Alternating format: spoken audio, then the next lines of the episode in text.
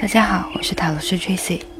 今天和大家分享的这篇文章，题目是“正念重建你与情绪的第三种关系”。你对情绪了解吗？你可能知道自己的情绪在什么时候升起，你可能意识到自己正处在某种情绪状态下，你也可能清楚这种情绪将带来怎样的结果。无论积极或是消极的，从整体上看，你对情绪的发生、发展、结果都一清二楚。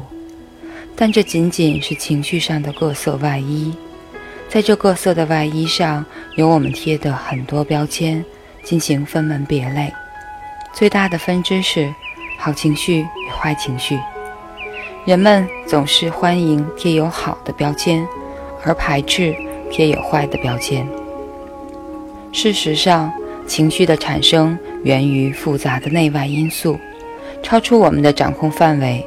就如呼吸，不管我们作不作为，它都依旧发生。所以，我们排斥驱逐坏情绪的过程中精疲力尽，却收效甚微。甚至，我们常能感到自己反而被情绪所控制。被左右着行为，最终，在这样一场情绪控制与反控制的拉锯战中，我们耗费了大量的时间和精力，却没有得到我们最想要的。我们与自己的情绪间到底是怎样一种关系呢？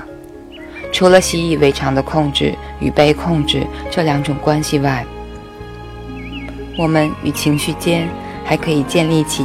另一种全新的关系，以尊重和平等为前提的和平共存的关系。这种共存关系无关掌控，无关放任，靠的是接纳。就如同人与人之间的和谐关系，都是建立在彼此尊重、平等的基础上。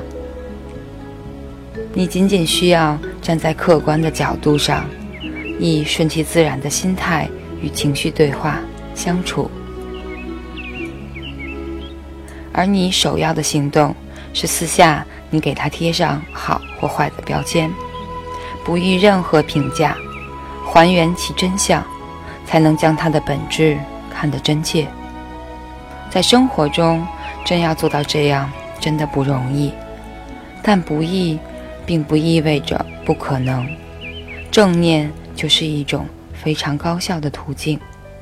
当情绪袭来时，先别执行自动化行为，而让自己的反应推迟几秒，借助正念来经历、觉察和了知此时的情绪状态。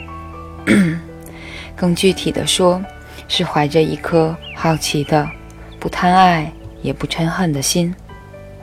对此，你此时的躯体状态进行觉知，觉知你呼吸的急缓，觉知肌肉的松紧，觉知心跳的快慢等等。通过你的躯体反应来解读你当下的情绪状态，这样就避免了过多的主观评价和预想。做到这点，你就很容易能够体悟到。情绪就只是情绪，有一定的发展规律和特点，根本不需要我们妄加干涉，也会渐生渐灭。我们仅需做的就是觉知，而平和的关系就自然而然的存在了。在实际操作中的难点是正念练习。所谓的难，并非说正念高深难练，而是指。练习过程中的坚持，通过正念练习，能很好的提高你的觉知能力，而这种觉知能力是靠日积月累的反复体验与练习而培养起来的。在练习期间，你可能会感到无聊、枯燥、焦躁等等，这时需要我们有足够的坚持和好奇探索。切莫浅尝辄止，或急功近利，请坚信，坚持定能成功。正确命名情绪成分，你可曾试问自己：我是怎样的存在？我们穿梭于两个世界间，相同的客观物质世界和各异的主观精神世界。承载物质世界的是浩瀚宇宙，承载精神世界的是神奇的大脑。很多时候，让我们感受到恐惧、紧张等情绪的，不是无限的大地，而是方寸间的脑海。脑海涌动的是成千上万、瞬息万变的想法。朋友们经常随有一些人经常跟随这种想法。被意识强流席卷，冲击着，激起万丈情绪，一个个巨浪拍打过来，你总有一种无力的失控感，恐惧、焦虑等负面情绪便源源不断。还记得上面谈及如何与你的情绪建立起第三种关系——正念吗？有些朋友会发现，和情绪建立第三种关系有一定的困难。这是源于我们对情绪的区分仅为较笼统的喜怒哀乐，没有更多贴切的描述性的词语，所以你需要学习更广泛的情绪词汇，这样就可以让你的情绪立体现形。你可以读几遍以下描写情绪的细致词汇，培养你对描述自己情绪的敏感性，让你的情绪辨识度。会更高。细分类的情绪，选出你的情绪描述的最贴切的：恐惧、担心、焦虑、窘迫、急躁、心惊肉跳、神经质、恐慌、紧张、担心、忧虑、惊恐、不安。第二个是困惑，比如迷茫、不确定、茫然。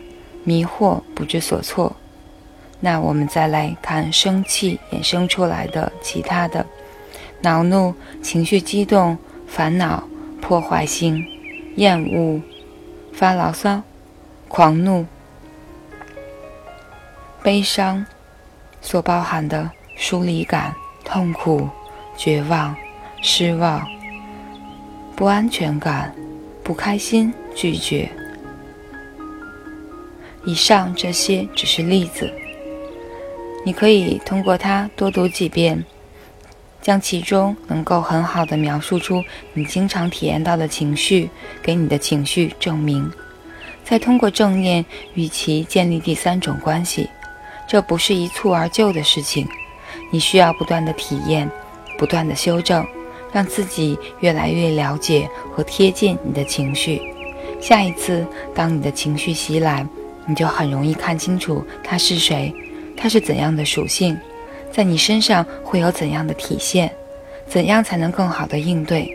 下一次面对情绪，你还会不知所措、手忙脚乱吗？感谢大家收听，我是塔罗斯 Tracy，晚安，好梦。